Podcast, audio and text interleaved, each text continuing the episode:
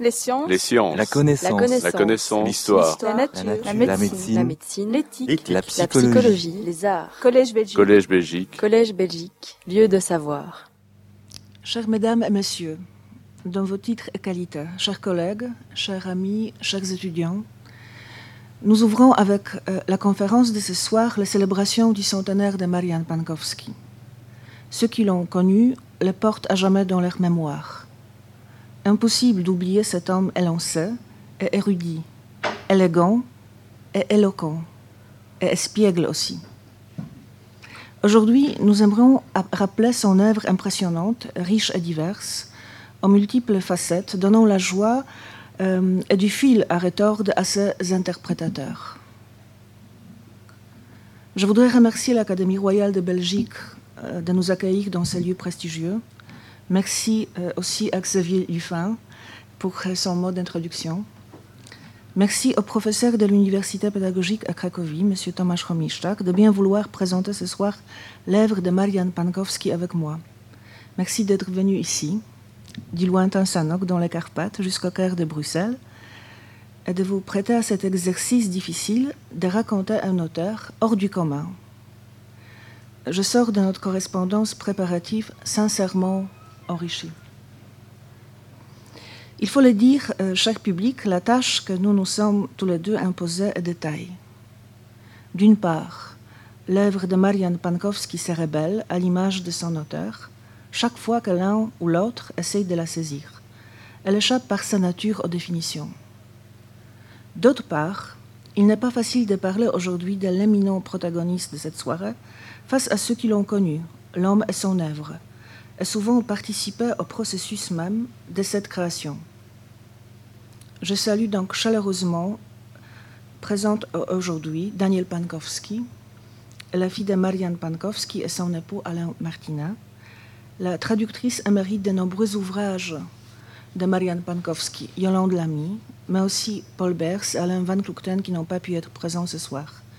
Je salue aussi euh, l'un des premiers critiques de Marianne Pankowski, le secrétaire perpétuel de l'Académie royale de Belgique, Jacques de Dakar, la directrice responsable de collections slaves au sein de l'Université libre de Bruxelles, étudiante de Marianne Pankowski, Jacqueline Clément, et les amis artistes de son cercle théâtral, Anne van Nippelser et Jean-Louis Collot. Enfin, aussi les co-organisateurs et participants de la suite des événements liés à ce centenaire, Cécile Botianowski, Christian Brauer et Boris Lehmann.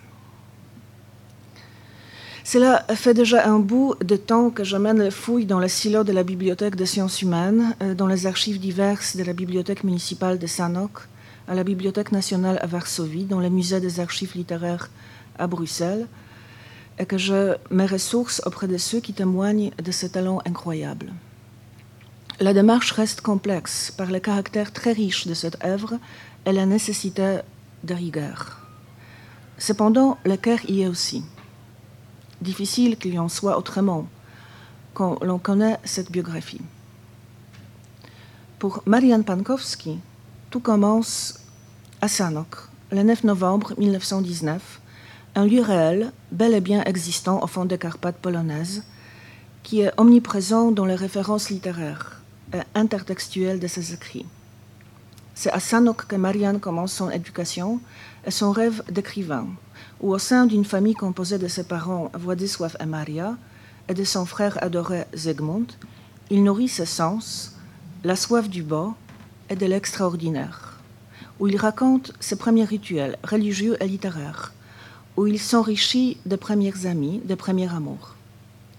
Sanok, avant la Seconde Guerre mondiale, est une bourgade où les habitants sont issus de différentes nations et confessions, où des mondes différentes se côtoient. Ce lieu, plus tard souvent mythifié, est un tremplin pour aller plus loin, à Cracovie, où, à l'université Jagiellon, Marianne Pankowski, plein d'espoir et confiant en l'avenir, commence des études en philologie polonaise. La guerre 1939-1945 va balayer la quiétude du lieu et de ses rêves. Son père est fusillé par la Gestapo et lui-même, participant à la campagne de septembre 1939, est emprisonné. Il s'en sort. Mais trois ans plus tard, pour l'appartenance à la résistance polonaise, il est de nouveau emprisonné, envoyé d'abord au camp de concentration à Auschwitz, puis à Grosshausen, Nordhausen, Dora et Bergen-Belsen. Tous ces lieux seront gravés à jamais dans sa mémoire et ses lettres, rempliront les feuillets, carnets, petits agendas, mais aussi son œuvre, où des générations de chercheurs plus jeunes déjà venant d'une autre époque tentent d'interpréter ces modes d'expression. Marianne Pankowski le dit souvent. Ce qui m'a peut-être sauvé, c'est cette qualité d'observation. La distance est une certitude. Un jour, je vais décrire tout ça. À la Libération, Marianne Pankowski se trouvera en Belgique.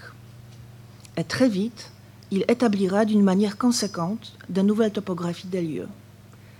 Le sanatorium à Eupen, où il soigne euh, sa tuberculose et lit ses premières amitiés belges, la salle de cours à l'Université libre de Bruxelles, où il reprend des études en langue et littérature slave, plus tard devenant lui-même professeur de la langue de la littérature polonaise. Les divers sites du campus où travaille également sa femme Regina, Renia, rescapée de Shoah et survivante de l'insurrection de Varsovie, dans laquelle elle combat en tant que sanitariushka, infirmière. Elle deviendra une des premières femmes professeurs et physiciennes à l'ULB. Au rôle de mari se joint aussi celui de père. Sa fille, Danielle, va inspirer Marianne Pankowski pour l'écriture d'un magnifique cycle de poèmes qui lui est consacré. La topographie des lieux fréquentés souvent se dévoile par ici ou par là dans le texte. Grand Place de Bruxelles, le Mot Café, le restaurant L'Orchidée Blanche, l'hôtel Prince à Ostende, et bien sûr le campus de ULB. Plus loin aussi s'incruste dans sa vie Maison Lafitte et le rôle de critique littéraire pour la revue de première importance, Cultura, la culture de Paris, où l'auteur euh, aussi euh, joue le rôle euh, d'un critique pour l'Officina Poète ou Amalage à Londres, mais aussi parallèlement au Journal des poètes, périodique belge. Et quand Marianne Pankowski reçoit enfin son passeport et peut voyager, ce seront des destinations nouvelles, épinglées dans les poèmes des années 50, notamment la France et l'Espagne. La diversité des lieux et leur apprivoisement se passe au niveau de la curiosité d'un jeune polonais.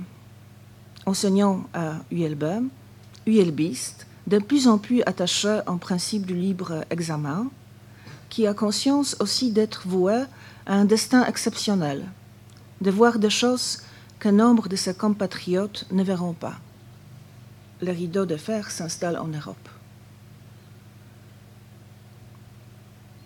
La première publication de Marianne Pankowski a lieu en 1938 dans la périodique de Lviv, dans les frontières polonaises alors. Il s'agit d'un premier poème intitulé Czytanie w lecture dans la verdure.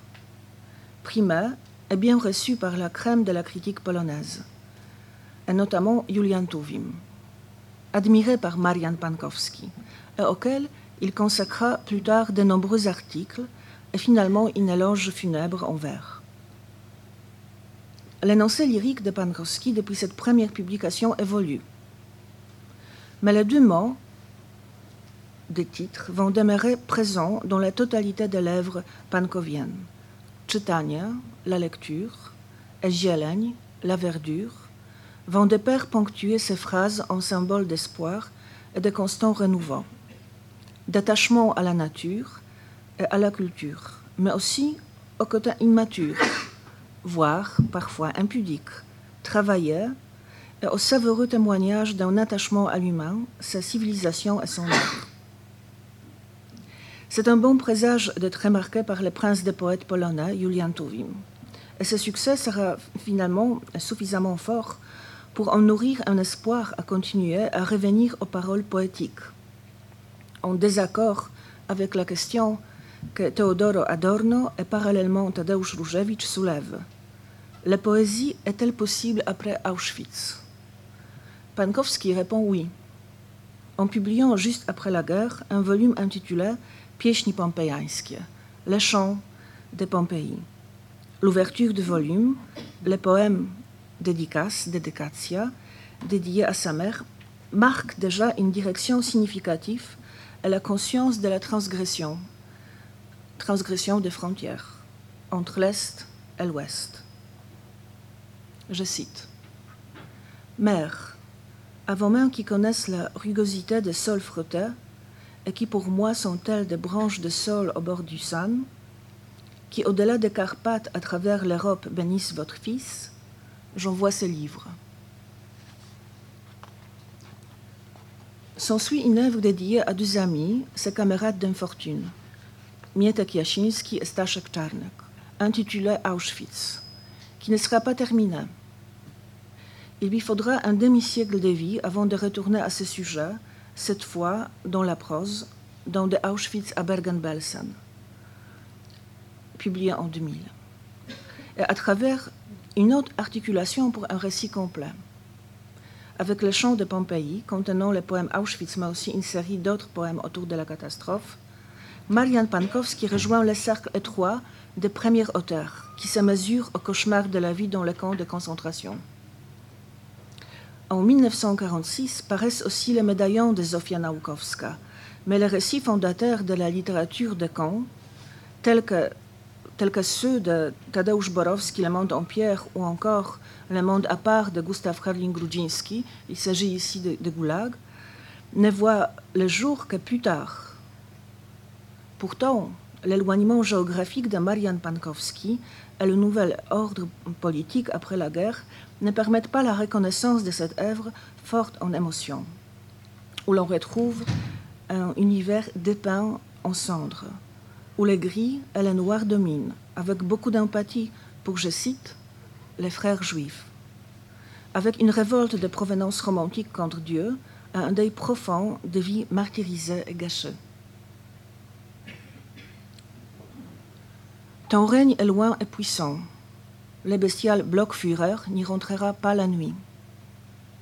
Les anges lumineux, les garçons aux joues roses, dans ce jeu blanc, sous les talons de bourreau.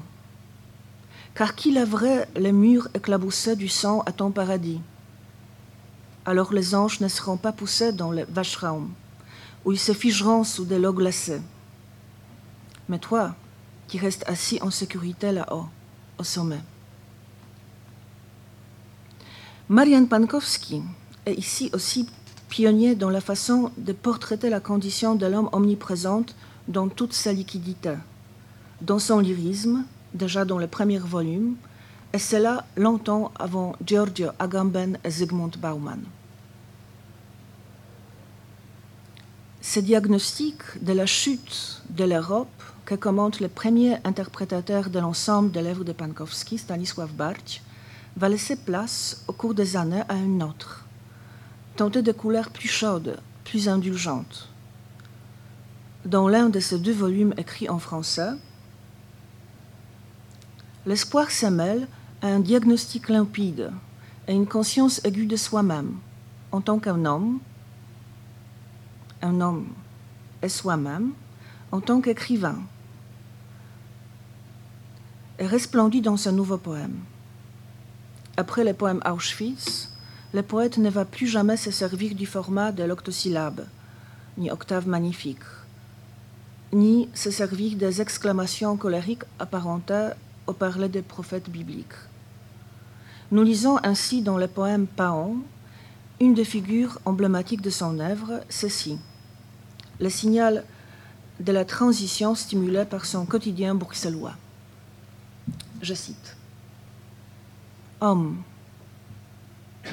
je retrouvais vos regards, fleurs, femmes, je retrouvais vos doux parfums. Étoile, je vous reconnais, plus présente qu'avant. Je mange le pain, je caresse la fontaine, mais dans les caves de ma mémoire, j'ai les cadavres aux membres verdâtres, un pan givré de cendres. Pankowski tient toujours à pratiquer la poésie. Rien d'étonnant. Dans l'univers polonais, et plus largement slave, c'est le poète qui, parmi tous ceux qui écrivent, est doté de la plus grande estime des lecteurs et des collègues. Ainsi viennent d'abord cinq volumes poétiques de Pankowski, dont quatre dédiés à Bruxelles, euh, édités pardon, à Bruxelles et un à Paris. Les cinq volumes suivants vont paraître en Pologne, à Varsovie, Lublin, Sanok. Sont Pieśni pompejańskie, Wiersze alpejskie, Podpłomyki, Couleur de Jeanne Mélèze, Płonie du présent, Sto mil przed brzegiem, Bajki dla Marty, Zielnik złotych śniegów, Moje słowo prowincjonalne, De arte poetica. En 1958, Pankowski revient en Pologne et à Sanok pour la première fois depuis la guerre. Les autres voyages vont suivre ces deux univers séparés, Bruxelles et Sanok, vont régulièrement s'entremêler à la grande joie des lecteurs. La césure des années 60 et 70 dans la création poétique s'explique par le succès de sa prose et de ses pièces de théâtre.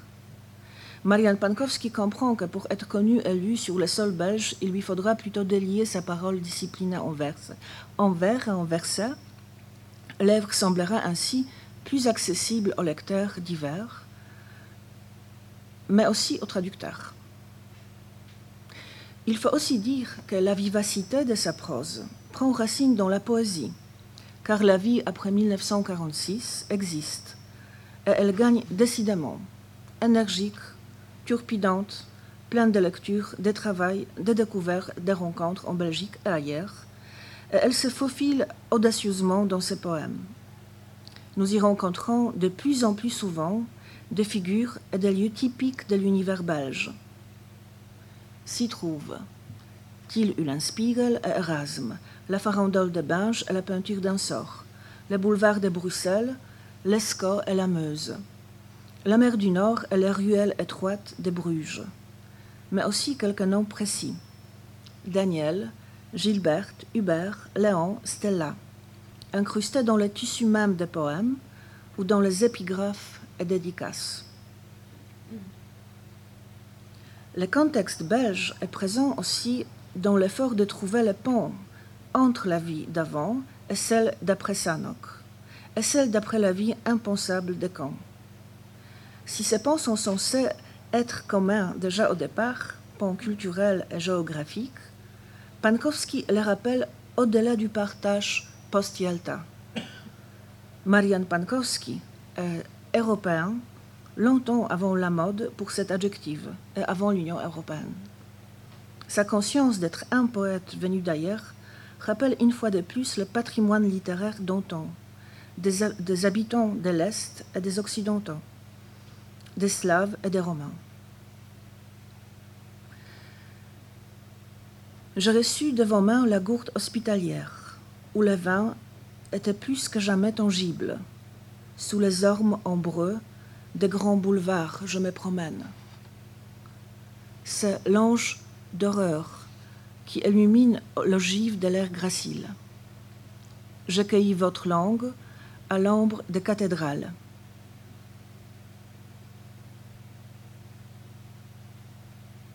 Dans les rires de la rue, dans les cris des vendeuses, comme il chante ses clairons seigneurales, dans chaque verbe, dans chaque radical, et dans l'onde royale de la Meuse.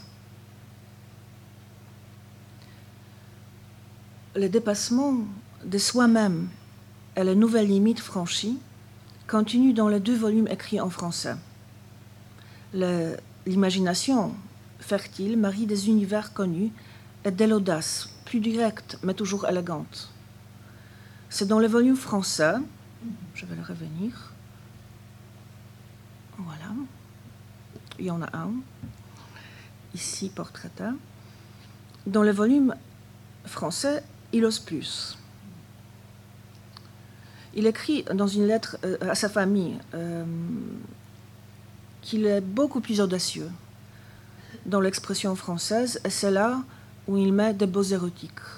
Citons-en citons un intitulé La naissance d'un rythme.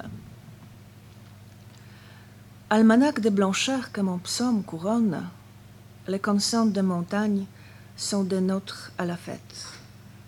dans la terre, les vagins de l'iris médiéval, et les dalles de la nuit sont au nombre de sept. Ajoutons encore une autre perspective. En 2005, voyant son œuvre déjà accomplie, il avoue dans une lettre à Jadwiga Pankowska, sa belle-sœur, cet amour impérissable de vers et sa fidélité à la poésie. Je cite Je ne cultive pas une vie sociétale régulière. Il m'arrive d'être invité. On m'apporte des fleurs et une parole vive. Mais depuis que je vis seule, je garde jalousement mon train de vie, en partageant mes meilleures heures avec la poésie depuis 70 ans. La poésie est la base absolue de l'œuvre créatrice de Marianne Pankowski. Sans elle, il est difficile d'imaginer non seulement le parcours littéraire de l'auteur, mais aussi son œuvre en prose et son œuvre dramatique, si souvent incrustée de petits poèmes, de rimailles, de chansonnettes, mais aussi des figures de style et de délicieuses images poétiques. N'importe quelle page de l'œuvre pankovienne les prouve. L'oreille et l'œil à l'affût, Pankowski collectionne les impressions éléments au fil de ses lectures, ses promenades et ses correspondances, pour créer, entre autres, des suites où les voyelles françaises sont apprivoisées et les consonnes non forment des allitérations sensuelles inquiétante, comme celle-ci. L'hydromel, amoureusement mourant. Ou encore, au milieu des forêts, les foreuses fendent les dalles des fougères. Rappelons que Czesław Miłosz, pas toujours clément ni sympathique, ni sympathique avec les poètes, il caractérise son premier roman de cochonologie lugubre et obsessionnelle, ou une pauvre pornographie. Sa même Miłosz sait pourtant apprécier ce don particulier du lyrisme. Dans son histoire de la littérature polonaise, il écrit à propos Marian Pankowski. Sa sensibilité linguistique était exceptionnelle et faisait que les mots s'emparaient des caractères des objets qui se laissaient toucher, goûter, sentir. Cette sensibilité lui a permis de devenir un poète subtil et bilingue, et un remarquable traducteur de la poésie polonaise vers la langue française. Les trois langues officielles de la Belgique, la multitude de dialectes wallons, bruxellois et flamands peuvent donner le vertige. Il faut s'agripper alors au dictionnaire, aux notes, à ses collections de bons mots et de chansons dans sa langue natale, aux poèmes des poètes rencontrés dans le volume et dans sa vie. Ajoutons qu'au milieu des années 50, Marian Pankowski a bien sa place en tant que poète, organisateur de la Biennale et traducteur, mais aussi en tant que critique. Il publie, entre autres, dans des revues londoniennes, parisiennes, bruxelloises. À Officina Poetów i à Cultura, l'annuaire de l'Institut de philologie, euh, d'histoire orientale slave, le journal des poètes, Acta Orientalia Belgica, revue de l'Université de Bruxelles. Avant les publications de Pankowski et ses traductions, la connaissance de ce qui se passe dans la littérature en dehors de la zone francophone, par exemple, en Pologne, malgré les meilleures intentions, est assez limitée en Belgique. Bien que les revues polonaises, euh, les volumes sortants soient systématiquement enregistrés dans la section de nouvelles publications, cela se fait de manière assez accidentelle. Les magazines de poésie belges, les plus lus à l'époque, n'a manifestement pas conscience de la division en deux cercles, la publication au pays et les publications à l'émigration. Elles sont traitées à titre égal. Cela signifie, bien sûr, un manque de conscience du fonctionnement de la censure, un manque d'équilibre, tout comme un manque de distance critique vis-à-vis des époques représentées euh, par ces publications. Pankowski comble cette lacune en apportant aux lecteurs francophones des informations précieuses et à jour. Il apporte aussi une part importante de critique pour la revue parisienne Cultura, très appréciée en Belgique. Dans cette revue, il publie aux côtés de plus grands autorités du XXe siècle Paul Valéry, Benedetto Croce, Albert Camus, Émile Cioran, Boris Pasternak, Alexandre Solzhenitsyn, Witold Gombrowicz et Czesław Miłosz. Pankowski, dans ses critiques, est précis et sincère. Il s'appuie toujours sur une citation et une argumentation euh, bien réfléchie et bien cherchée. Il attire notre attention à la fois sur l'esthétique du mot poétique, l'éthique du message et la conception graphique du livre publié. Il n'a pas peur d'un mot critique fort et vif ou d'une note d'humour. Citons quelques-uns des fragments pour mieux illustrer son tempérament critique. Je cite. Pas un seul poème n'apporte quoi que ce soit de nouveau. Chaque mot est maladroit face à la grammaire au bon sens. Un autre exemple. Je ne répéterai pas ce que M. Novak a osé imprimer, car de toute façon on dira que je le maltraite. Anno 1954, les phrases ci-dessus ne peuvent être abordées qu'avec humour, accompagnées d'un commentaire et incluses dans l'anthologie de Mégalomane ou volume collectif des auteurs privés d'humour. Ou encore, ces poèmes sont si ennuyeux que s'il n'y avait que quelques passages vivants involontairement humoristiques, le volume sera tout simplement illisible. Les occasions de rencontrer des poètes en chair et en os ne manquent pas. Pankowski suit avec intérêt le panthéon belge et français des poètes. Il mène avec les écrivains belges et français d'importantes correspondances. Il les rencontre également Maurice Carême, Charles Plisnier, Henri Michaud, Georges Norget, Jules Superville, Hugo Claus, Saint-Jean Perse. Et bien, bien sûr, Michel de Gelderode, qu'il traduit. Au milieu des années 50, Marian Pankowski participe aux événements importants en tant qu'organisateur de la Biennale internationale de la poésie à Knokke les autres, joue le rôle d'introducteur puis traducteur pour de nombreux poètes polonais venus dans le cadre de ces rencontres extraordinaires. Entre autres, Julian Przyboś, Adam Warzyk, Urszula Kozioł, Wisława Szymborska, Artur Międzyrzecki. Il joua un rôle important en introduisant Julian Przyboś dans l'espace francophone – il traduira lui-même un imposant article de Przyboś sur la une du journal des poètes vers une poésie universelle. En 1956, il est responsable de tout un numéro consacré à la poésie polonaise. Il présente une quantité impressionnante de poètes polonais. Il mène une correspondance avec chacun des poètes et il traduit leurs poèmes vers le français. La fine fleur des poètes y est présente et parmi eux une panoplie de styles et d'écoles diverses, citant juste quelques mots encore, Białoszewski, Miłosz, Herbert. En somme, c'est un travail titanesque. L'ensemble de ces efforts n'est pas apprécié par tous.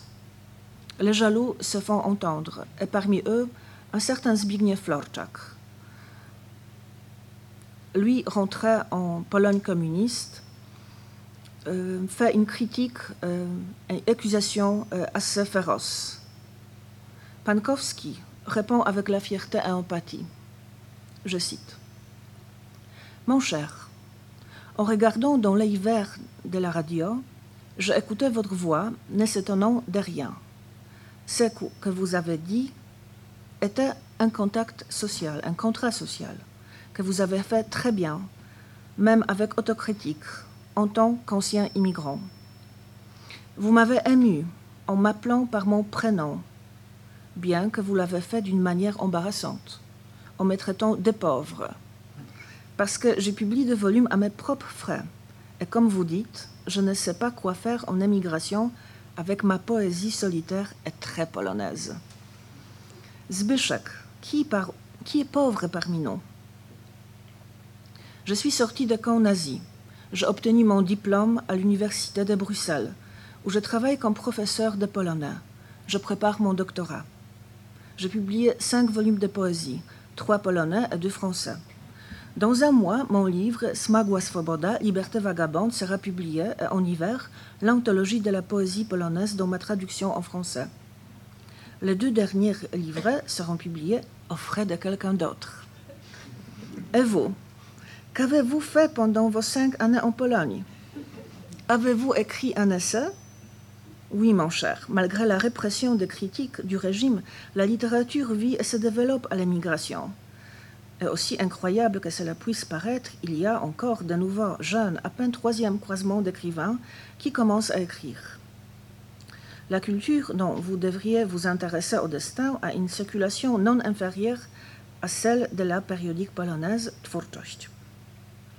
En conclusion, je voudrais corriger une certaine inexactitude. Lorsque vous vous adressez à vos amis à l'étranger, vous avez peur qu'ils sentent l'agitation dans vos paroles.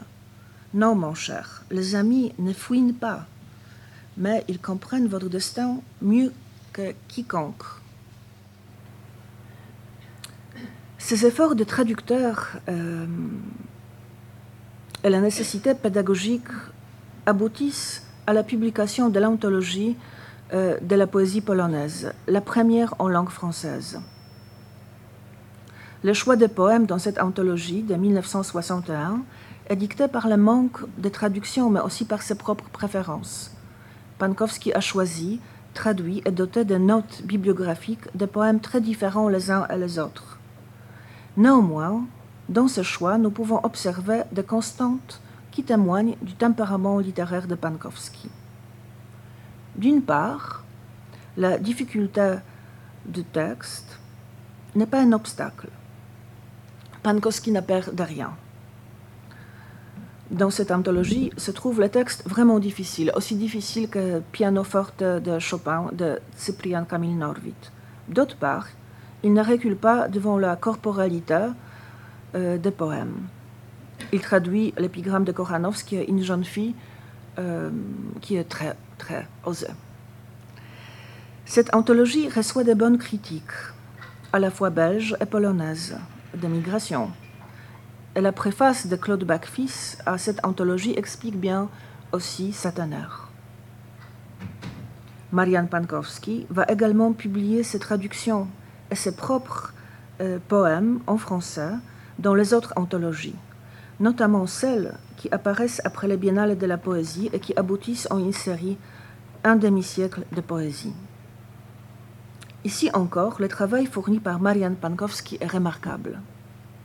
Nous le voyons dans le choix, les notices et les traductions des poèmes. Il a aussi du mérite dans la sauvegarde de la poésie et donc des volumes poétiques auprès de la maison de la poésie, maison du poète, qui est créée à Bruxelles et dont il enrichit la collection. Parallèlement, il s'engage dans la fabuleuse initiative de garder en mémoire la voix des poètes du monde entier venant à Bruxelles. Cette initiative de Nicole et Paul Hélin, auquel Marianne Pankowski répond avec enthousiasme, nous a permis de retrouver l'enregistrement de récitations de Julian Przyboś, par exemple, notamment euh, euh, c'était vraiment des fouilles approfondies euh, pour pouvoir déchiffrer euh, ce qui était écrit sur la, la bande et les boîtes. J'en profite pour remercier M. Daniel Verhagen du Musée des Archives de la littérature euh, qui contient aujourd'hui euh, toute cette collection de maisons du poète qui n'existe plus, ni, ni, la musée des paroles belges, euh, la musée belge de la parole, qui non plus n'existe pas en fait. Quel dommage. Cependant, tout doucement, Pankowski se dirige vers un autre genre. Dans son article de 1953, Les remarques sur la poésie, il écrit Mais dans le jacassement du jour, les poètes, comme il y a des siècles, veulent que leur voix soit écoutée. Nous assistons à des changements intéressants dans la condition du poète. Il a perdu une grande partie de son prestige sacerdotal. Il travaille au bureau, dans l'éducation, dans les rédactions ou dans le commerce. Et il écrit des poèmes. Il n'est plus un élu, au-dessus la tête duquel circulent constamment des anges. Et il est devenu un artisan mots. Au lieu de fermer le robinet d'où jaillit la poésie, Il s'épanchait au-dessus de nombreux caractères et arrange un poème dans une joie laborieuse. En général, partout dans le monde, on constate que le nombre de personnes intéressées par la poésie n'a pas augmenté proportionnellement à la publication de l'ouvrage. Il n'y a encore qu'une poignée d'intellectuels qui sont des destinataires permanents de la poésie. C'est particulièrement vrai pour les pays d'Europe occidentale et d'Amérique du Nord. Deux ans plus tard, paraît Smagwa Svoboda. Cette liberté vagabonde, un genre de manifeste lyrique dédié une fois de plus à sa mère, constitue une étape importante. L'auteur confie dans l'entretien que nous avons mené avec euh, Jérémy Lambert en 2008 pour le premier numéro de Slavica Bruxellensia ceci. Dans mes poèmes lyriques, je communiquais mes confidences, je disais mes émotions grâce à une poétique classique où tout était lisible et transparent. La situation a changé lorsque je quittais les strophes pour la prose, quand mes phrases commencèrent à charrier images, proverbes, un mot de faubourg, mots qui n'étaient pas prévus ni indispensables, mais qui m'envahissaient avec ma complicité instinctive. Cependant, le caractère propre de son imagination et sa réception sensorielle du monde restera la même. Bien que dans l'univers présenté de la prose, un flot de mots envahisse la discipline des vers et réalise la distorsion des limites du genre, l'auteur, le poète Marian Pankowski fait à titre égal éclater les bastions rigides de ce qui est trop polonais ou trop belge. Mesdames et messieurs, bonsoir. Merci de m'avoir invité. Je suis vraiment ravi d'être là. Euh, merci d'être venus si nombreux. Je crois qu'il y en a parmi vous qui ont connu très bien M. Marin Pankowski, comme moi aussi. Vous savez, j'arrive ici non comme euh, représentant, euh, professeur de l'Université pédagogique de Cracovie, mais plutôt comme, comme représentant de, la vie natale de Marin Pankowski, qui est aussi la mienne. C'est Sanok, au sud-est de, de la Pologne. Parce que jusque-là, jusqu'à ce jour, euh, je l'ai rencontré bien sûr plusieurs fois. Il venait à Sanok, on se promenait, on discutait. Il y avait des rencontres. Euh, puis même chaque jour, quand je vais euh, quelque part à Sanok, je me rends compte que voilà, je suis pas. Hein. ce sont les endroits qu'il décrit ou bien qu'il fréquentait avant la guerre même. Donc, mais c'est pour la première fois que je suis là à Bruxelles pour suivre c'est pas ici dans cette haute patrie, j'aurais dit, autre vie euh, pas natale, mais quand même c'est une natalité, j'aurais dit, euh, euh, apprivoisée, si j'ose dire ainsi.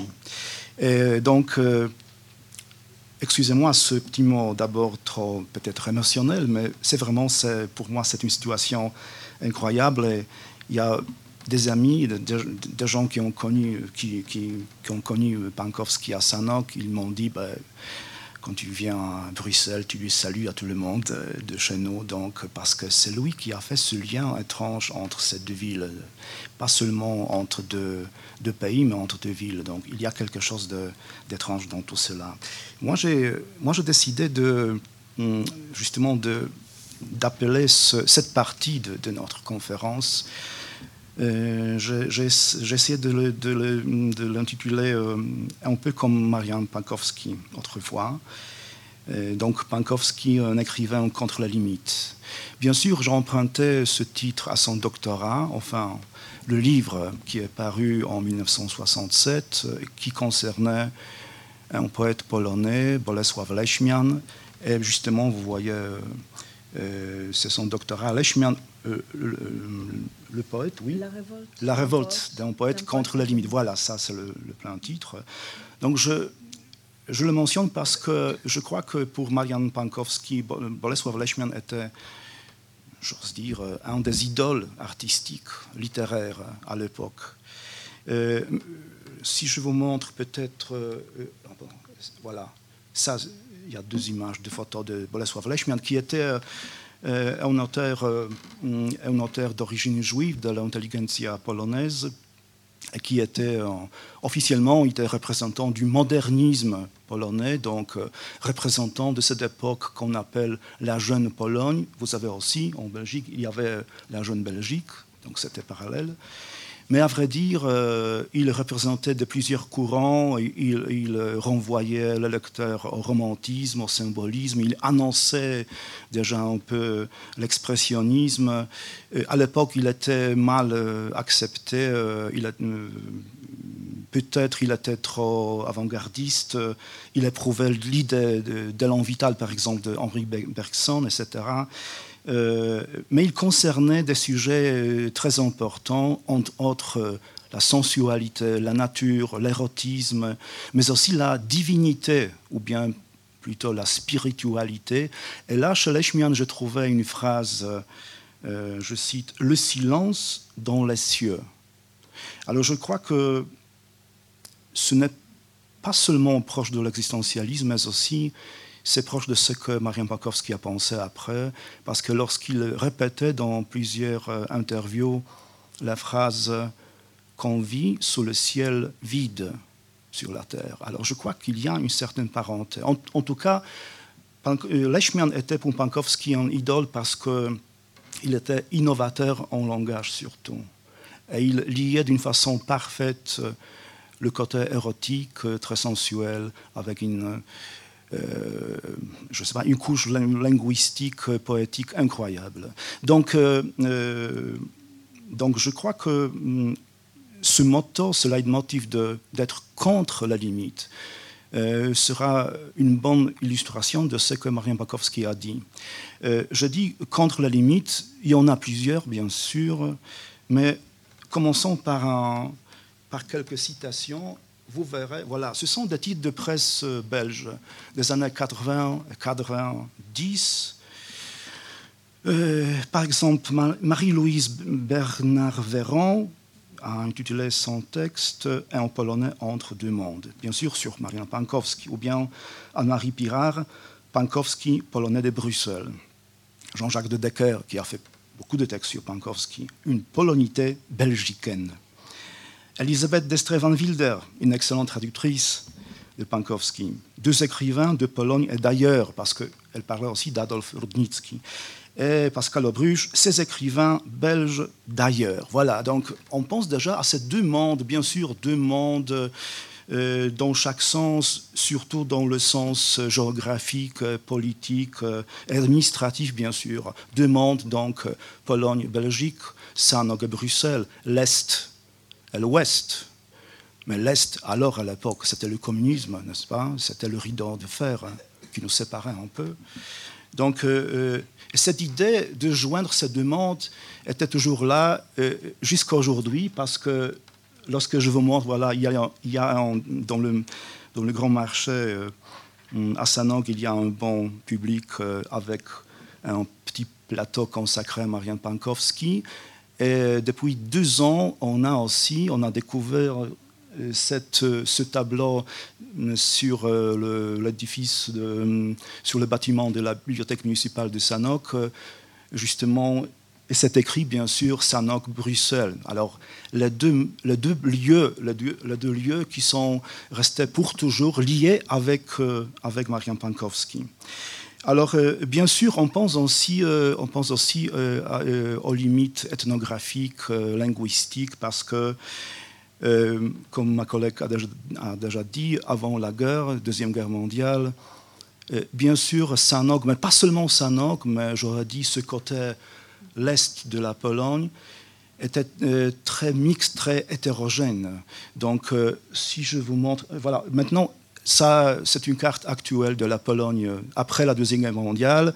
Pour être précis, voilà, nous avons, euh, voilà, c'est ici qu'on a Sanok. Donc vous voyez ce coin.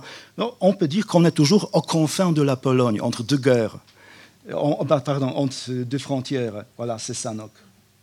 La Slovaquie, les Ukrainiens, voilà, c'est Sanok. Mais avant la Deuxième Guerre mondiale, vous voyez, les frontières étaient un peu différentes. Donc surtout, on voit qu'il y a beaucoup de... Il y a beaucoup, encore quelques centaines de kilomètres à l'est. Sanog était euh, quelque part par là, voilà. n'est-ce pas?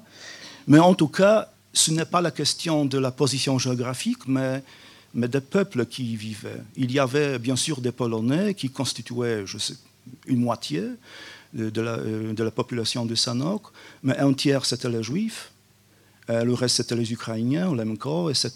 Bien sûr, cela a apporté beaucoup de richesse linguistique parce qu'on entendait partout des mots de toutes ces nations, des religions aussi, n'est-ce pas? Donc c'était vraiment enrichissant.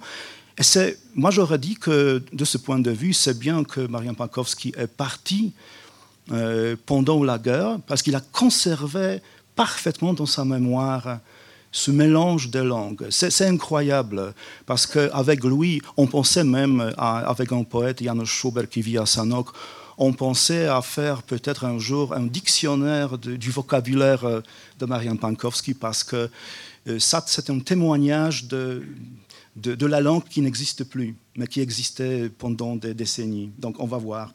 En tout cas, s'il est venu à Bruxelles, s'il est venu en Belgique après la guerre, et il se sentait à l'aise, je crois, c'est ma thèse à moi, mais je crois que justement, il a trouvé un peu la même chose. Il y a un mélange des nations, des langues, n'est-ce pas? Toujours, il y a quelque chose peut-être trop compliqué au début, n'est-ce pas? On, doit être bilingue, euh, au moins, n'est-ce pas? Mais justement, ça lui convenait, c'était très bien. C'est pourquoi Jacques de Decker, par exemple, qui a, écrit hum, dans Le Soir, il a trouvé, en parlant de, bien sûr de Pankowski, il a trouvé chez nous un terreau idéal pour s'y transplanter. Le pays de Bruegel de Rops de Warhagen était la terre d'élection qu'il lui fallait. Et Anne-Marie Pirard, Pankowski mêle avec raffinement le sablon, le bois de la cambre, avec le barst ou la carpe à la polonaise. Et c'est ça, c'est bien. Pour lui, pour Pankowski, il n'y a pas de limite, n'est-ce pas, même en, langue dans cette couche linguistique. Euh, Pankowski même, il a dit dans une interview en anglais, parce que c'était pour une revue anglophone, il a dit I've loved Belgium ever since I first arrived. De Gelderot and Flanders taught me how to regain my joie de vivre, how to become a sensual, healthy human being.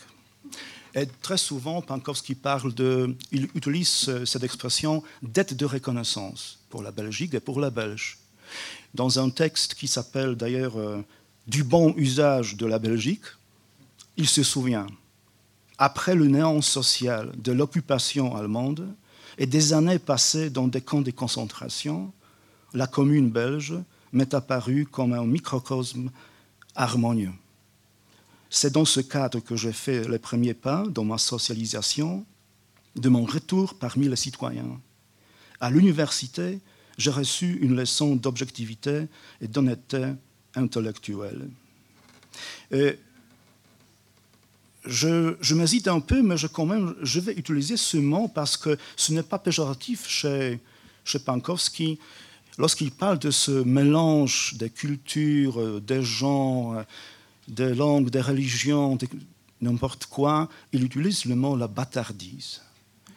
Et même chez lui, dans sa littérature, j'ai trouvé une ou deux fois une expression une boisson bâtarde, donc qui est bien mélangée. Même j'ai consulté Madame Yolande Lamy, une, fois euh, qu'est-ce que c'est le lait russe, parce qu'on ne savait pas.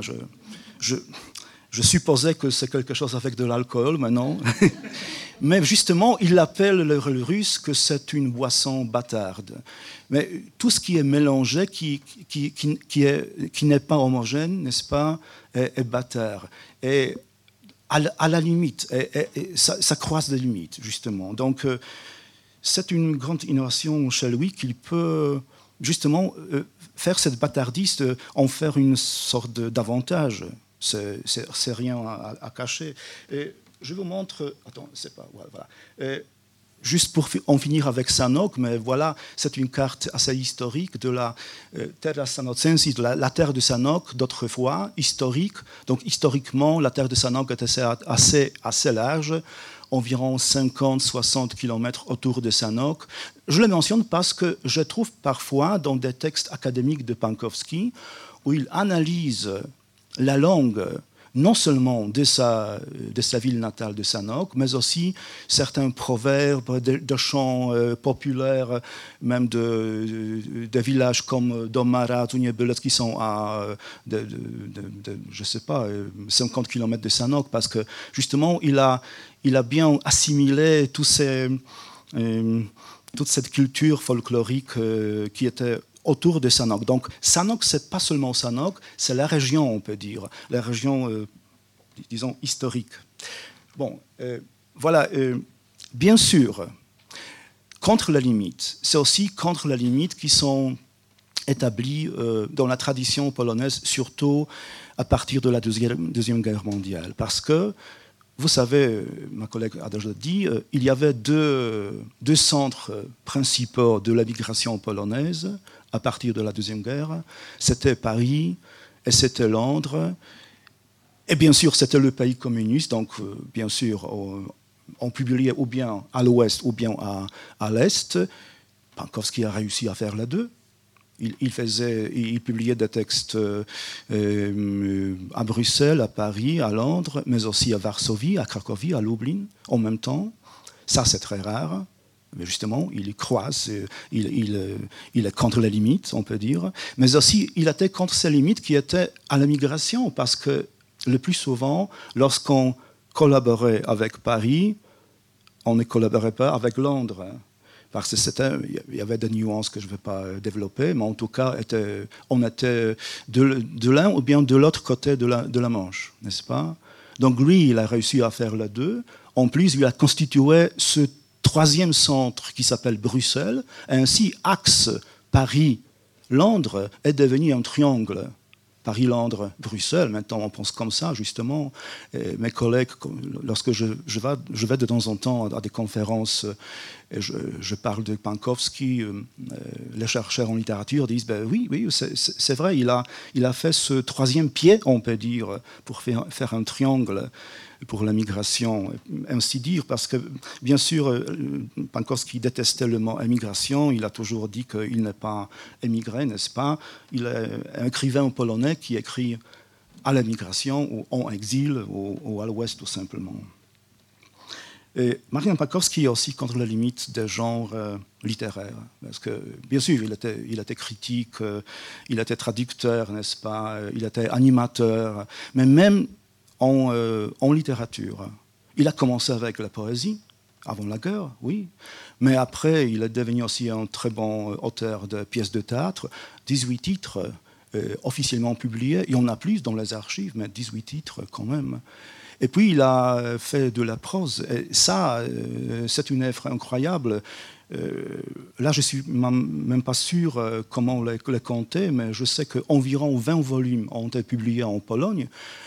10 volumes euh, euh, euh, à, l'Est en, français, en polonais, pardon, dans, des centres d'émigration. Je ne compte pas les traductions qui sont nombreuses, non seulement françaises, mais aussi néerlandaises, ou bien allemandes, ou bien, ou bien anglaises aussi. Donc là aussi, on voit ce motif de, de, de, se, de protester contre la limite. Même au sein de la prose, il y a tout. Il y a des romans d'aventure, il, y a des, romans euh, euh, poétiques, euh, la, prose poétique presque. Il y, a, une sorte de Bildungsroman à rebours, on peut dire anti-agiographie, qu'on peut dire, etc., etc. Les derniers titres qu'il a publiés dans sa dernière décennie de la vie, dans la, et c'était la première décennie de notre nouvel siècle, il est même difficile de les Euh, qu'est-ce que c'est euh, comme genre littéraire? On dit que parfois ce sont des nouvelles, mais plutôt macro-nouvelles, ou bien ce sont des micro-romans.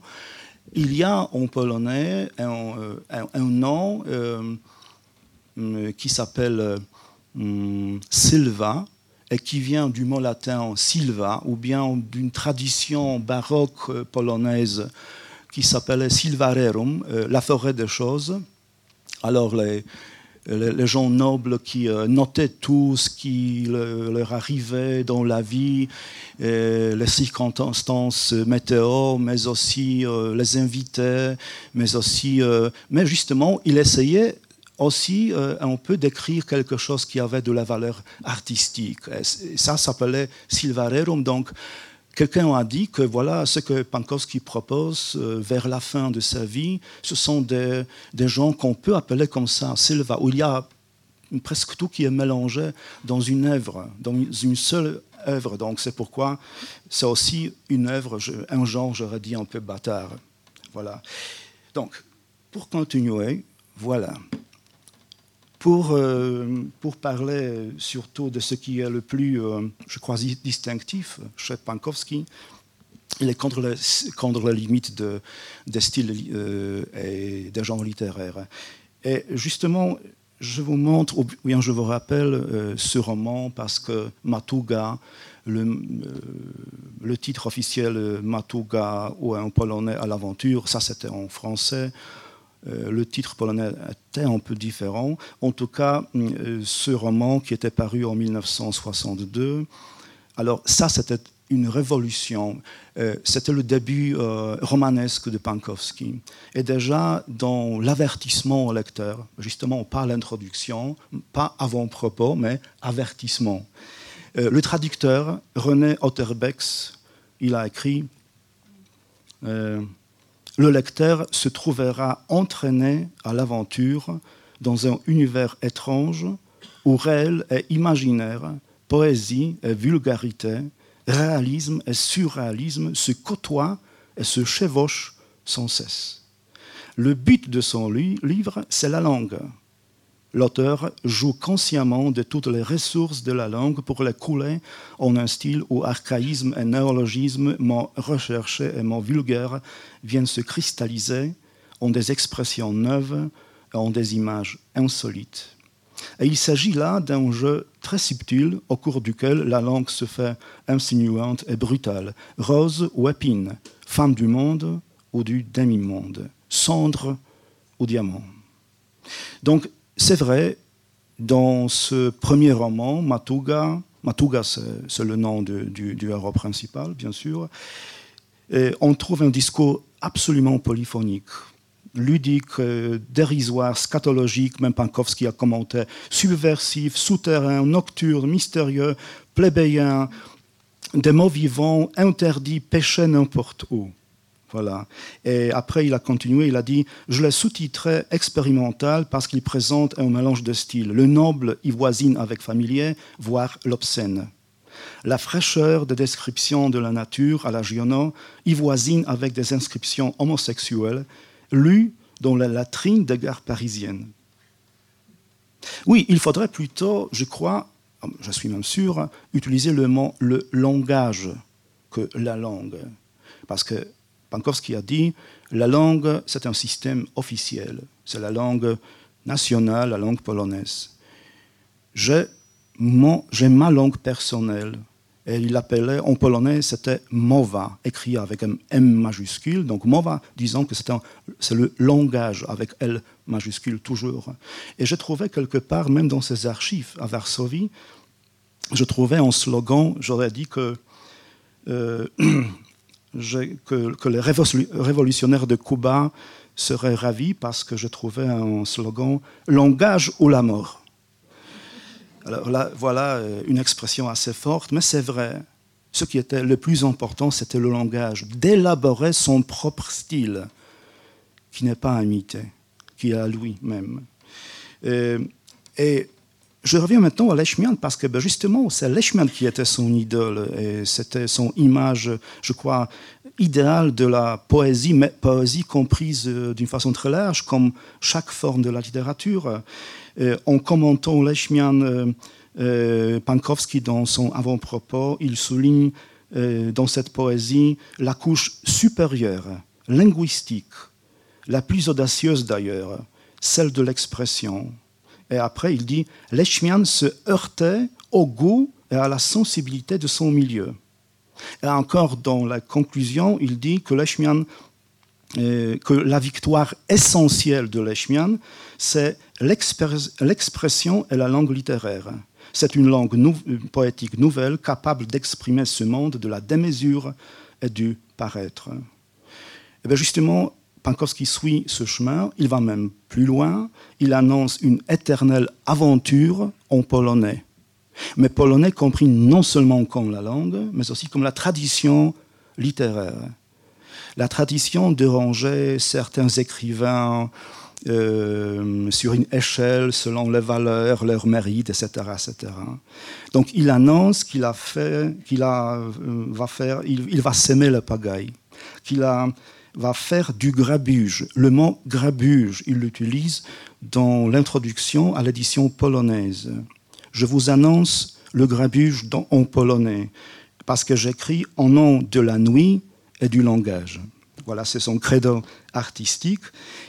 Et une autre, euh, une autre source, c'est la poésie folklorique, la poésie populaire. Il l'appelle la poésie, la poésie crue, qui a la valeur des matériaux.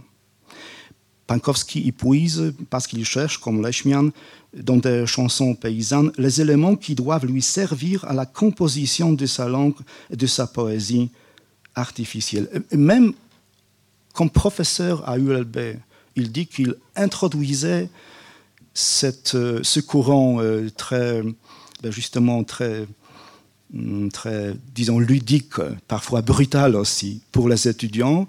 Il dit Je leur ai présenté la beauté marginale et interdite du polonais en quittant ainsi la tutelle de mon maître professeur Bacfis. Euh, d'ailleurs, d'ailleurs, certains étudiants ont été ravis, je crois, peut-être pas tous, mais quand même. Oui, mais euh, Pankowski contre la limite du discours national. Euh, c'est un autre euh, sujet assez dur, assez grave. Et c'est cette partie de, son œuvre qui a suscité de grandes discussions en Pologne et même des, interdictions parfois. Je pense par, par, exemple au théâtre, où il y avait des pièces de théâtre déjà en répétition qui étaient arrêtées juste avant la première représentation. Donc, pourquoi? Euh, Premièrement, euh, comme il dit lui-même, Pankowski, je, suis, je me sens marginal et subversif par rapport à cette littérature nationalisée, honorée avec des prix. Pankowski est contre et au-delà de la tradition littéraire. Il, par exemple, il vérifie certaines, disons, vérités historiques. Par exemple, concernant les rois polonais de l'ancienne Pologne, pour euh, présenter non l'histoire avec un H majuscule, mais des histoires avec H minuscule, des personnages, des individus, donc des histoires individuelles. Le roi, pour lui, ce n'est pas un roi, c'est un homme qui a ses propres problèmes, qui a sa propre physiologie aussi. Donc, euh, euh, il dit qu'en Pologne, et c'est vrai, on a toujours cette tendance de célébrer peut-être un peu trop certains héros du passé, n'est-ce pas? On pense trop au passé, on n'avance pas. il dit, le pouvoir en Pologne communiste encourageait à organiser des célébrations funèbres autour des monuments où on rassemblait les jeunes. Je l'ai senti à Bruxelles comme un viol. Et c'est vrai, ce manque de respect envers l'ancienne Pologne, des, rois, des pèlerinages aussi, l'a fait traiter de sacrilège un peu. Mais si on voit l'histoire nouvelle, la Deuxième Guerre mondiale, son expérience, nous savons, il était dans plusieurs camps de concentration, et il a écrit un texte dans les années 60 un texte très important, une pièce de théâtre qui s'appelle en, français, le titre est Petit théâtre autour de la soupe de Noël. Alors, euh, il a attiré ici l'attention sur l'utilisation très pragmatique du thème de Holocauste et des camps de concentration dans la culture polonaise, dans la culture même populaire, on peut dire il voyait, il critiquait des cérémonies qui étaient tout à fait vides. Il disait que c'était une théâtralité pure, juste pour la montre. Et il a révélé, auparavant, je n'osais pas écrire sur Auschwitz, car je me souvenais d'autre chose. Érotisme, cruauté et miséricorde, mais aucun patriotisme. Alors, bien sûr, il avait le droit de le dire, expériencé, bien sûr, mais quand même, quand même, il y avait des protestes D'où vient aussi un livre provocatif euh, que mon collègue a mentionné, euh, d'Auschwitz euh, à Bergen-Belsen, avec le sous-titre Aventure. Alors, une autre provocation, comment aventure dans des camps de concentration Et il présente son protagoniste qui est son alter ego, il porte le même nom, n'est-ce pas Pankowski, et qui, en regardant cet univers cruel autour de lui, il dit ben, il, cherchait un côté esthétique dans tout cela. C'est comme dans Matuga, il y a des années avant, le narrateur dit Comment je vais décrire cela? Après tout cela, comment je vais le faire? Alors, on peut dire que c'est une ironie, oui, mais aussi, je crois qu'on voit ici euh, ce grand effroi de, ce temps-là. Mais il va plus loin dans, cette, lutte contre les mythes nationaux, contre les tabous de la culture polonaise, parce qu'il il commence commenter les relations entre les Allemands et les Polonais. Autrement, les Polonais et les Allemands. Voilà. Alors, je ne sais pas si vous savez ou non, peut-être pas, mais l'Allemagne, au fil des siècles, en Pologne, été traitée toujours comme une nation suspecte, hostile. Et surtout euh, après la Deuxième Guerre mondiale, bien sûr, dans, la, Pologne, communiste, euh, les Allemands sont devenus des ennemis, des ennemis modèles, on peut dire. Donc, on ne pouvait pas aimer en allemand, bien sûr. On euh, ne peut pas faire des amitiés avec eux, pas de rapport euh, amoureux, sexuel non plus, c'est encore pire. Donc c'est une image forte, en noir et blanc, que lui aussi, Pankowski, l'a un peu contesté. Euh, on, parlait toujours des bons Polonais, des mauvais Allemands, sans nuance. Donc il introduit des, nuances. Par exemple, il écrit, euh, là, il n'y a pas, voilà, euh, à, gauche, vous voyez ce recueil de, prose L'or funèbre. Il y a un conte qui s'appelle Johanna ma SS Rottenführer. Le protagoniste, le narrateur en polonais, qui se souvient de ce temps dans un camp de travail, peut-être de concentration. il est tombé amoureux d'elle, avec réciprocité d'ailleurs. Et ce n'est pas un amour platonique. Il entre dans des relations sexuelles, et même avec un sous-texte sadomaso, parce qu'elle, fonctionnaire SS, elle porte un uniforme noir. Elle garde toujours un fouet à la main, n'est-ce pas? Elle est gardienne. On utilise même des mots domina, etc. Donc, alors là, euh, ça fait penser euh, à des, exploits amoureux les plus raffinés. Mais comment ça, en pleine guerre, dans un camp de concentration, ils risquaient, les deux risquaient leur vie, bien sûr, mais c'est ça. Il montre que, que cette ligne de tension sexuelle ne coïncidait pas avec la, ligne qui séparait les persécuteurs des persécutés. Donc c'était différent. Euh, il va encore plus loin dans son roman Rudolf. Alors là, il décrit à nouveau une certaine fascination d'un Polonais, euh, fascination amoureuse, mais cette fois-ci, cette relation n'est pas hétéro, mais homosexuelle. D'ailleurs, leur, euh, leur connaissance commence sur la grande place à Bruxelles. Euh, c'est une transgression en Pologne, c'est une transgression, je crois, au niveau le plus élevé on ne peut pas faire plus. Parce que, alors là, parler de l'amour homosexuel entre deux, nations qui se haïssent, se détestent officiellement, bien sûr, ce n'est absolument. Comme pour la première fois, le roman a été publié en Pologne, bien sûr, il était un peu censuré. Euh, mais pourquoi il décrit tout ça? Comment il, a pu faire tout ça? Ben Justement parce qu'il est venu en Belgique. Et il a obtenu cette éducation euh, à ULB. Euh, et il dit, avec le temps, je me suis senti libéré du double carcan polonais, d'un patriotisme exacerbé et d'une religiosité dogmatique. Les écrits littéraires polonais cessaient d'être pour moi cette sorte de liturgie entretenue de siècle en siècle par la ferveur des patriotes. Et même ce René Otterbeck, dans l'avant-propos pour Matuga, il a écrit aussi Pankowski a su échapper à la séduction redoutable qu'exerçait la pomme d'éternité. La pomme d'éternité, c'est un nom pour la Pologne, n'est-ce pas? Les pommes de qui sont partout en Pologne, on les mange, pas seulement comme frites, bien sûr. Donc la pomme d'éternité est un nom un peu blasphème pour la Pologne, n'est-ce pas? Alors, alors, cette séduction euh, redoutable qu'exerçait la pomme d'éternité sur la plupart de ses concitoyens. C'est donc en esprit, en écrivain absolument libre, qu'il se sépare à nous, débarrassé de tout conformisme. C'est cette liberté dans la création artistique qui lui permet de fouiller au plus profond de l'être. Voilà. Et lorsque je parle de la sexualité, euh, aussi de la physiologie, on peut dire qu'il va encore euh, plus loin. Voilà contre les limites du discours euh, social. Oui. Ici, il s'agit de cette, de cette liaison dangereuse entre la sexualité et la vieillesse.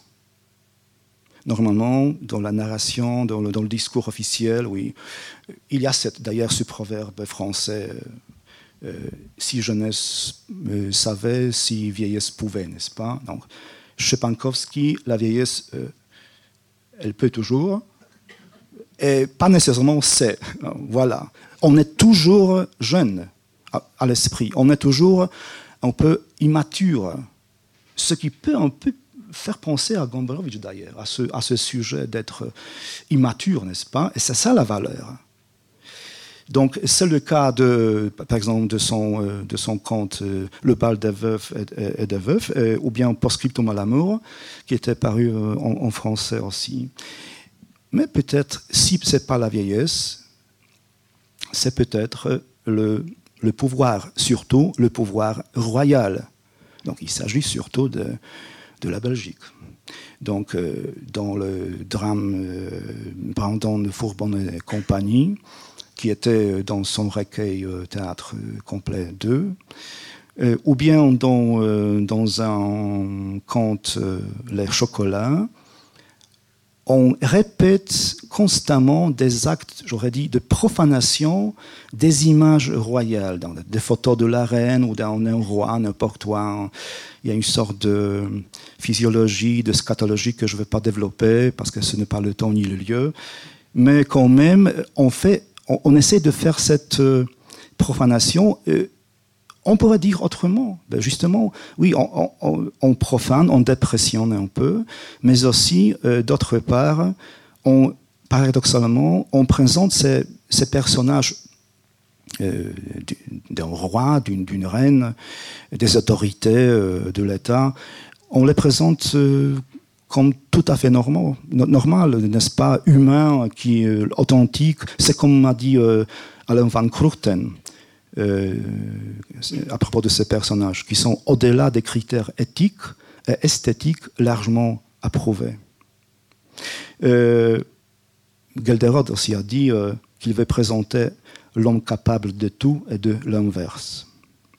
Voilà, donc euh, Pankowski est confirmé, il n'exclut que j'étais attiré par les transgressions de mes propres C'est la même chose avec le discours religieux, surtout en Pologne, où, comme vous savez, la plupart, euh, officiellement, ce sont des catholiques. Il y a un, drame, le prêtre Hélène, Helena. Euh, c'est un drame futuriste parce que ça se passe un peu, un peu plus tard. C'est déjà l'époque où les femmes peuvent devenir des prêtres à l'Église catholique. Mais alors là, une aventure commence, parce que ce, n'est pas seulement les prêtres masculins qui, s'y opposent, mais aussi des femmes, des fidèles dans la paroisse qui sont contre. Parce que comment elle va, ben justement, elle va profaner, euh, elle va profaner la Sainte Hostie euh, avec son sang, etc. Donc, ce qui présenter que justement, on parle toujours des gens, des personnes, des individus, mais pas, et pas des représentants des autorités.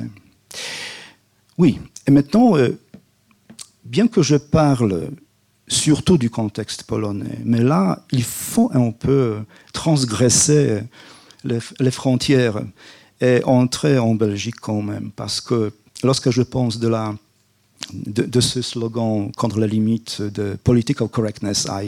J'ai utilisé ce mot anglais qui est vraiment international. Alors, euh, il parle d'une certaine stabilisation. On parlait en Pologne communiste, euh, on utilisait cette expression, une petite stabilisation. Donc, on nous a dit, vous n'avez pas beaucoup, vous gagnez pas beaucoup. Euh, vous ne pouvez pas voyager à l'ouest ou quelque part, n'est-ce pas? Mais quand même, lorsque vous travaillez, vous aurez quand même euh, quelque chose à manger, à boire. Euh, après 20 ans, peut-être une petite Fiat pour acheter à talent. Euh, ça vous suffit. C'est votre petite stabilisation.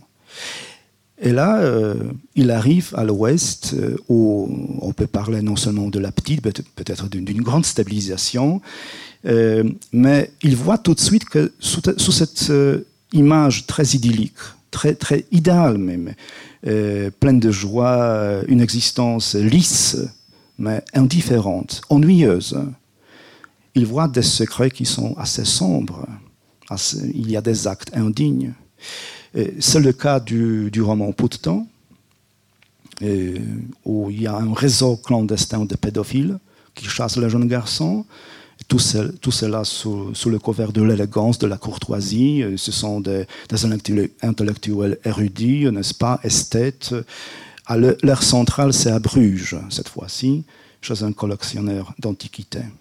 Et à propos de ce roman, Jacques de Decker a écrit Pankowski laisse entendre que le petit paradis belge pourrait bien n'être que la face visible, avouée, d'un enfer qui, pour être clandestin, n'en est pas moins incroyable. Et à propos d'une pièce de théâtre qui s'appelle La Capucine chasse à Bécossine, qui se trouve dans, ce, dans ce, volume de, théâtre complet, le même critique, Jacques de Decker, a dit Pankowski trouve dans sa seconde patrie une inépuisable réserve d'étrangeté. Le côté matrimonial d'Écossine, auquel il consacrera une pièce, est bien plus que, du folklore. Un rituel arrangé auprès de celui des pénitents de Furnes, par exemple.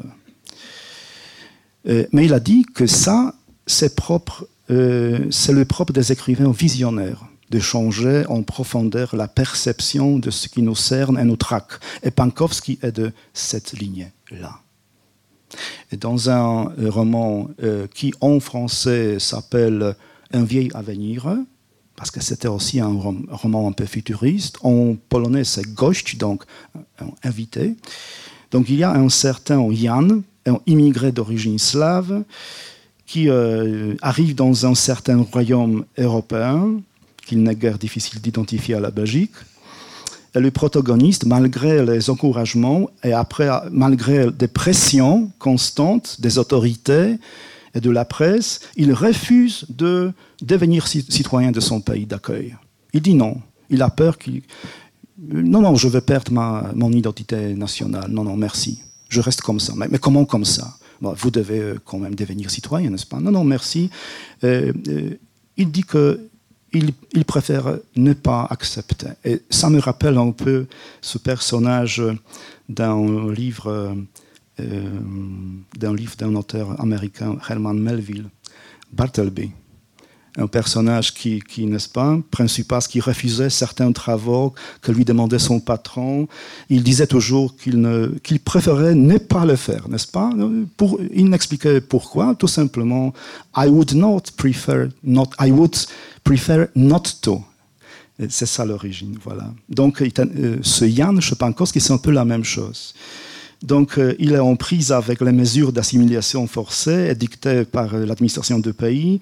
Jean Schouters, un critique belge, explique il s'oppose à cet univers aseptisé, rationalisé, où toute émotion est gommée, où même l'agressivité est canalisée dans un obligatoire quart d'heure de violence quotidienne.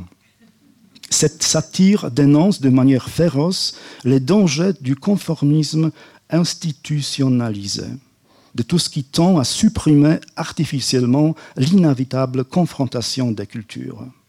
Cela renvoie un peu à un conte qui était écrit au début des années 60 déjà, un conte cosaque de Pankowski.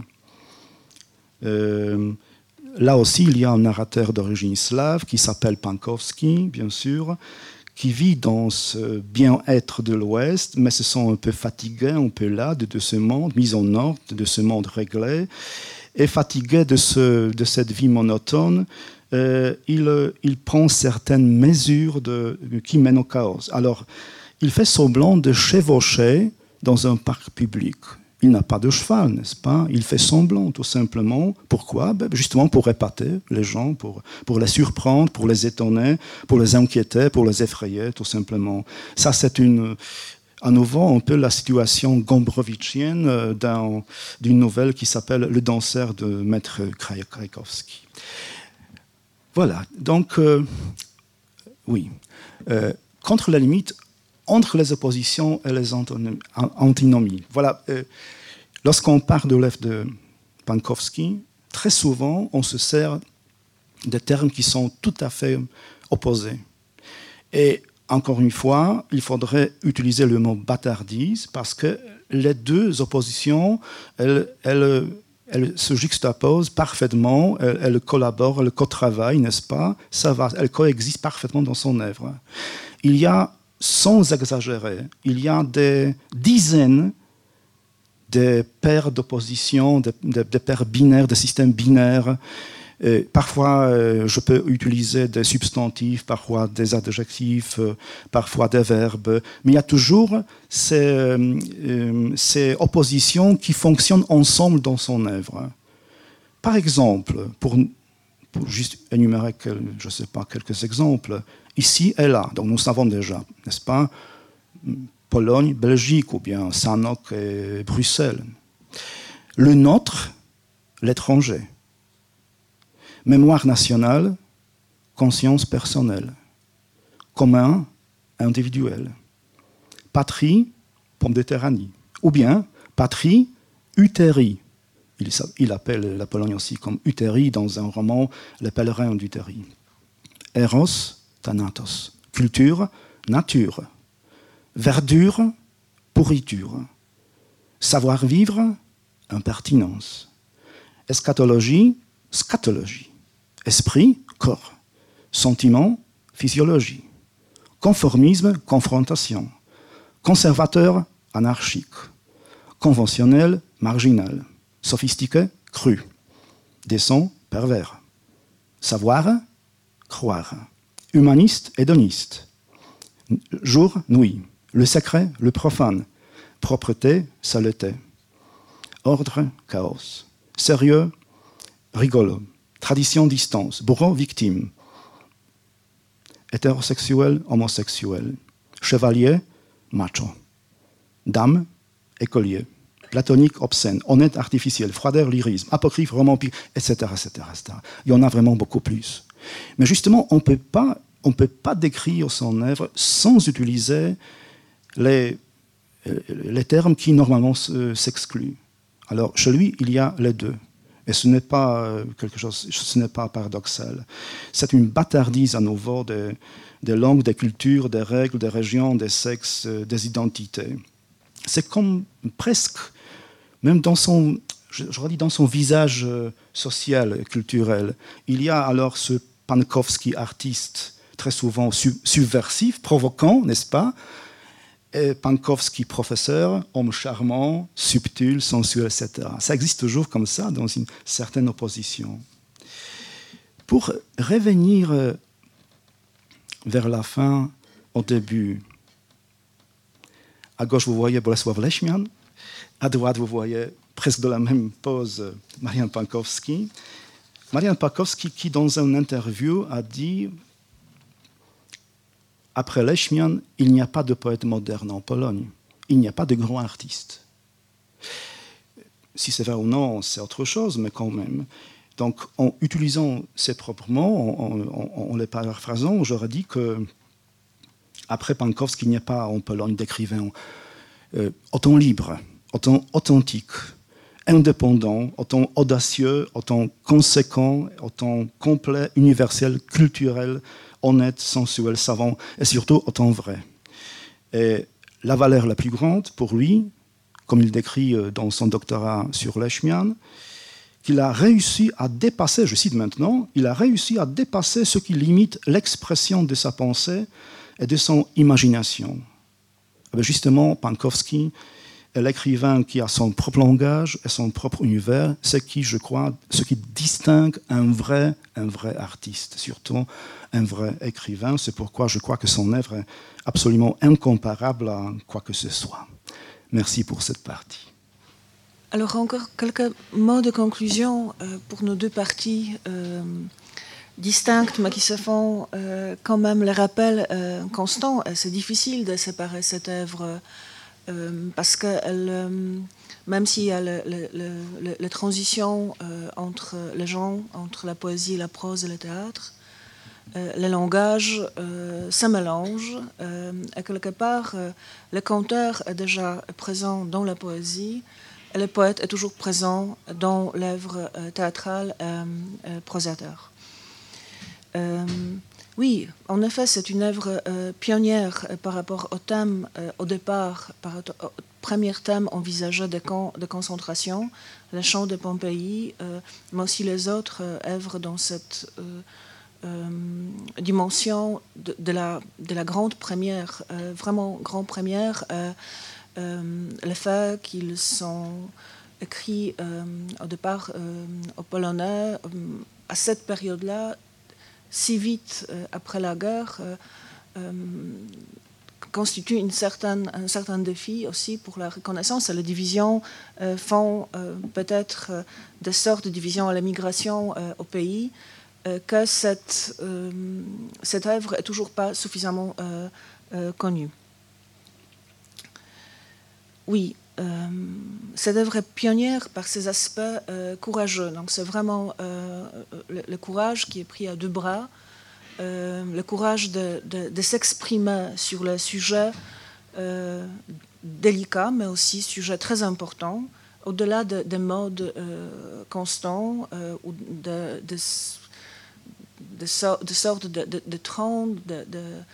de, vagues, de, thèmes. Euh, il est toujours tout près de l'actualité, euh, mais euh, avec le contenu qui, reste vive au-delà des modes, au-delà du temps. et au-delà aussi du superficiel. ne nous laissons pas berner par les côtés amusants, rigolos ou drôles. il y a un paquet très important de, de réflexions, une profonde question euh, vraiment euh, être ou avoir, comment être, euh, de quoi sont de faire, comment se mouver dans ce monde et quel est ce monde. La question des philosophes. la création de, de Marian Pankowski,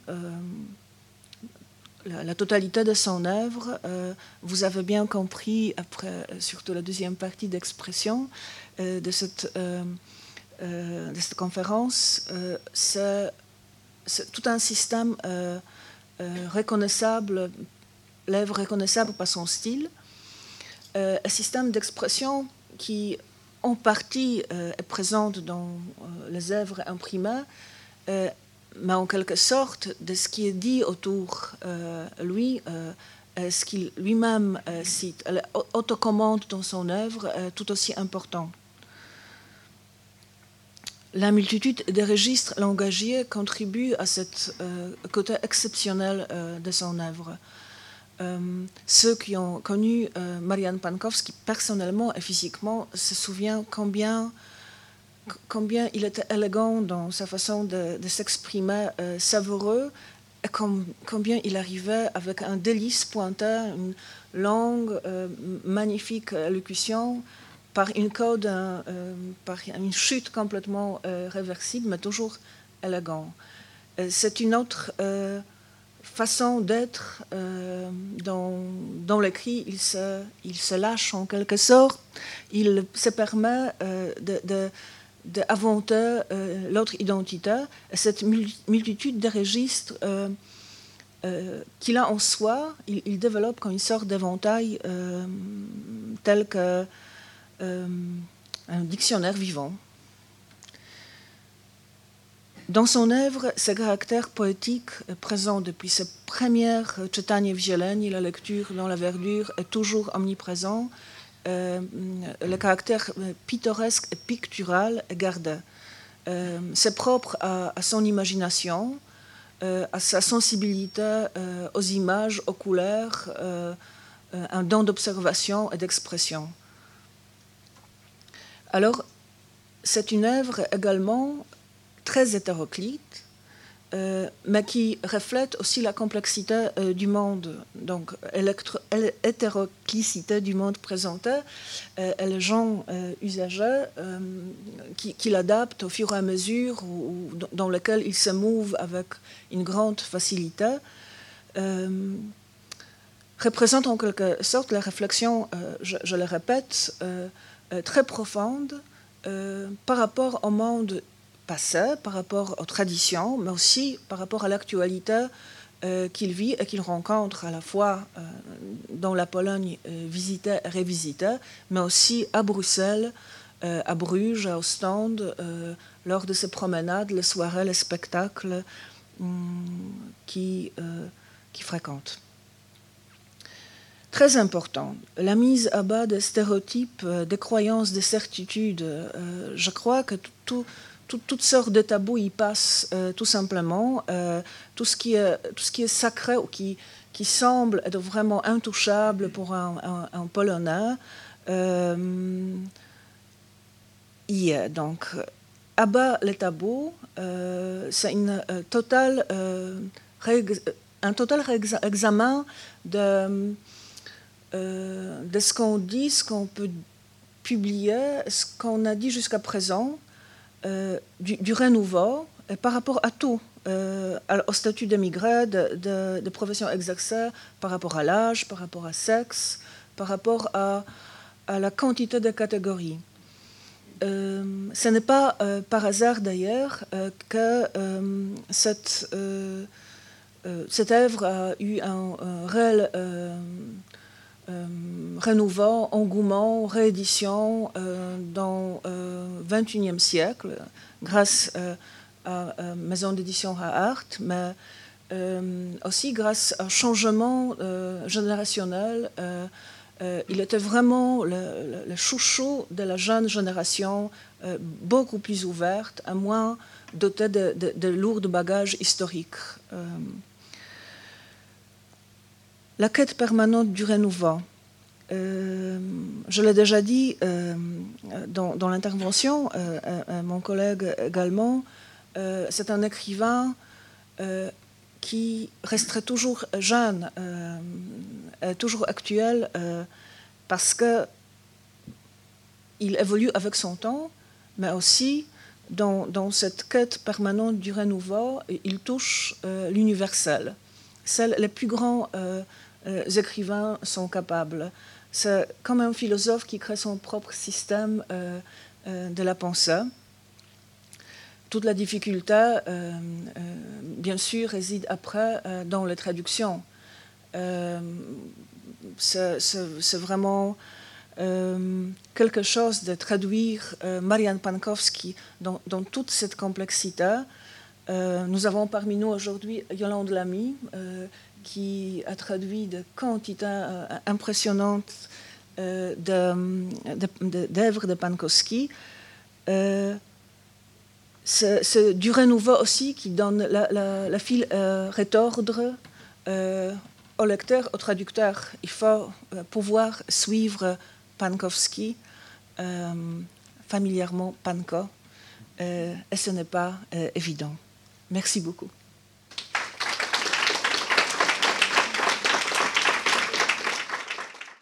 Les sciences. La connaissance. La connaissance. L'histoire. La, nature. La, médecine. La médecine. L'éthique. La, psychologie. Les arts. Collège Belgique. Collège Belgique. Collège Belgique. Lieu de savoir.